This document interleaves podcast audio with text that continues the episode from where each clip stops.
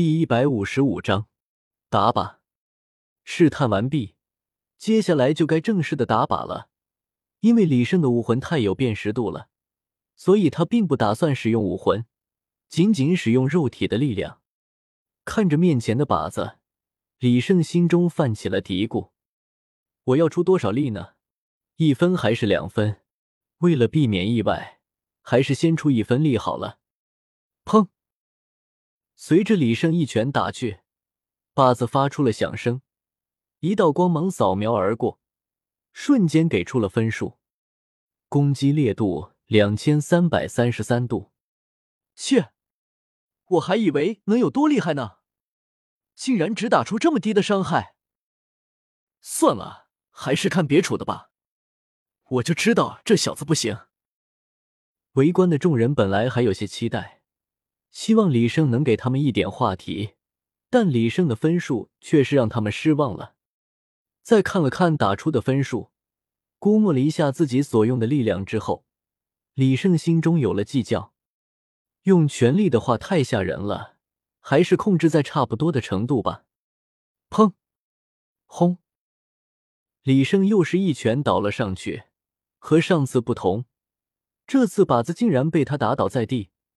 这可是真真切切的仿照魂兽的大小所制造的，竟被李胜一拳 K 倒。原本要走的众人听到这个声音之后，纷纷转头看了过来，纷纷惊掉了下巴。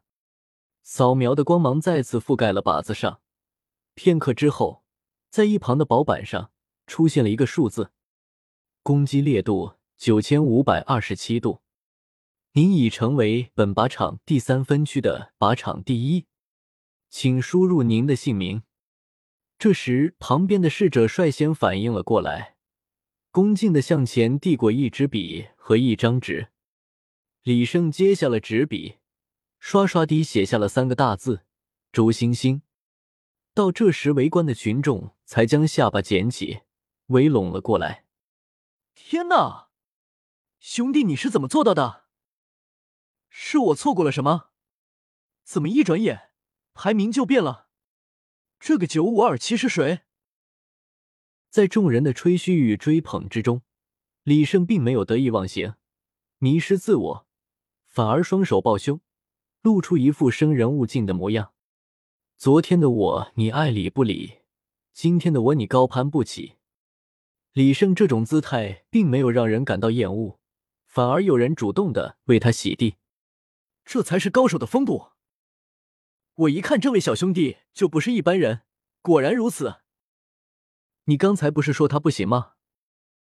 你听错了，那不是我说的。侍者在一番操作之后，周星星这个名字出现在了榜首。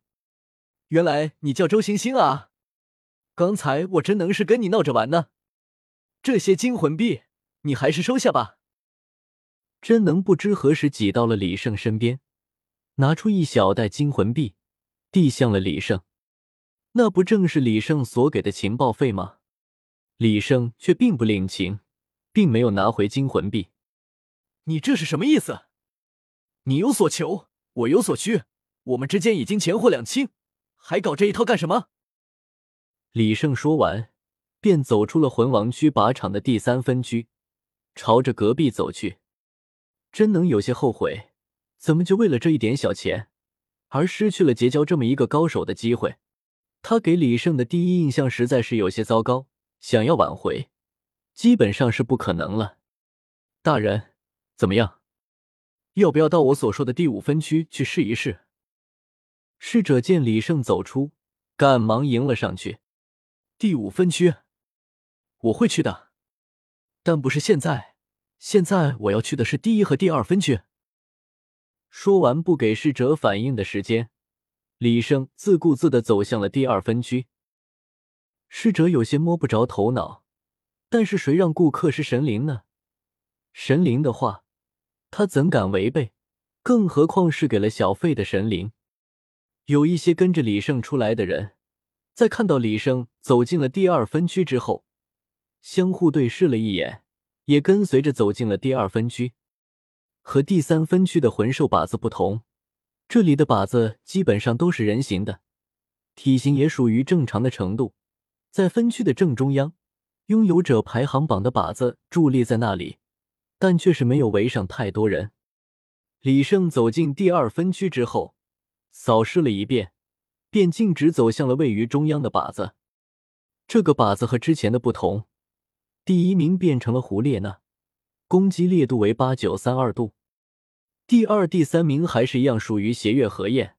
分别是八千九百一十一度和九八九六度，不过现在第一名是谁都已经不重要了，因为李胜来了。同之前一样，李胜先是稍微试探了一下，最后便轰出了决定性的一拳。这下人形靶子被直接打飞掉了，撞到了后面的墙壁之上。不过魂导器的扫描之下，李胜的分数还是被准确无误的呈现了出来。攻击烈度九千五百二十七，和之前的攻击分数竟然是一模一样。第二分区负责记录的侍者也瞠目结舌，除了武魂殿的天才们集体来此的时候，这里的排名基本上就不会变动。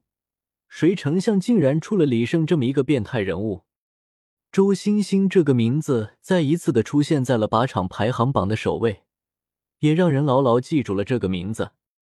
这是在第二分区里锻炼、测试魂技的魂王们听到响动，纷纷跑了过来。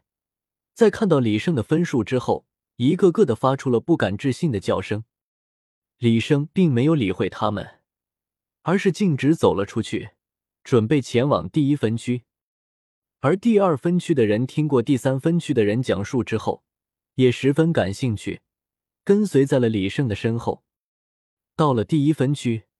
这里用来测试的靶子，并非是人形和兽形，而是各种各样的沙袋、合金柱子、真正的靶子，还有墙壁等等等等。同样，这里的人也是最多的。整个魂王区，第一、第二、第三三个区加起来除以二，都要比其他区人数加起来的总和都要多。这里的排行靶子，则是一面黑色的墙壁，从上至下无一不透露出极为坚韧的感觉。这面靶子都第一名，则是焰，竟然只有八千八百六十四度，而胡丽娜和邪月更是只有八千六百六十七度和八七一一度。由此可见，这堵墙壁靶子却是比之其他靶子都坚硬了不少。原本第一区的人看到这么多人乌泱泱的一下涌进来，还以为发生了什么事情，在经过短暂的询问之后。场面算是彻底爆发了开来，他们被这个消息被震得发晕，尤其是其中大部分都是武魂殿里的人，黄金一代的三人组正是他们的偶像。李胜站在了把墙面前，围观的众人纷纷安静下来，屏住了呼吸，等待着李胜。还是同样的配方，还是同样的味道。先是小锤试探，然后是大锤搞定。这面墙实在是太过坚固的缘故，以上并不想干出太过出人意料的事，为此他将魂骨的骨刺显露了出来。武魂附体，骨针刺猬。为了配合这一幕的出现，他先是揭下来帽子，露出了被绷带缠绕的头部，众人的目光纷纷被他的头部所吸引。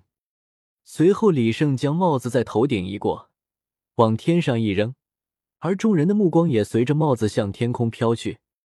就在此时，李胜用出了魂骨技，伪装成为了自己的武魂。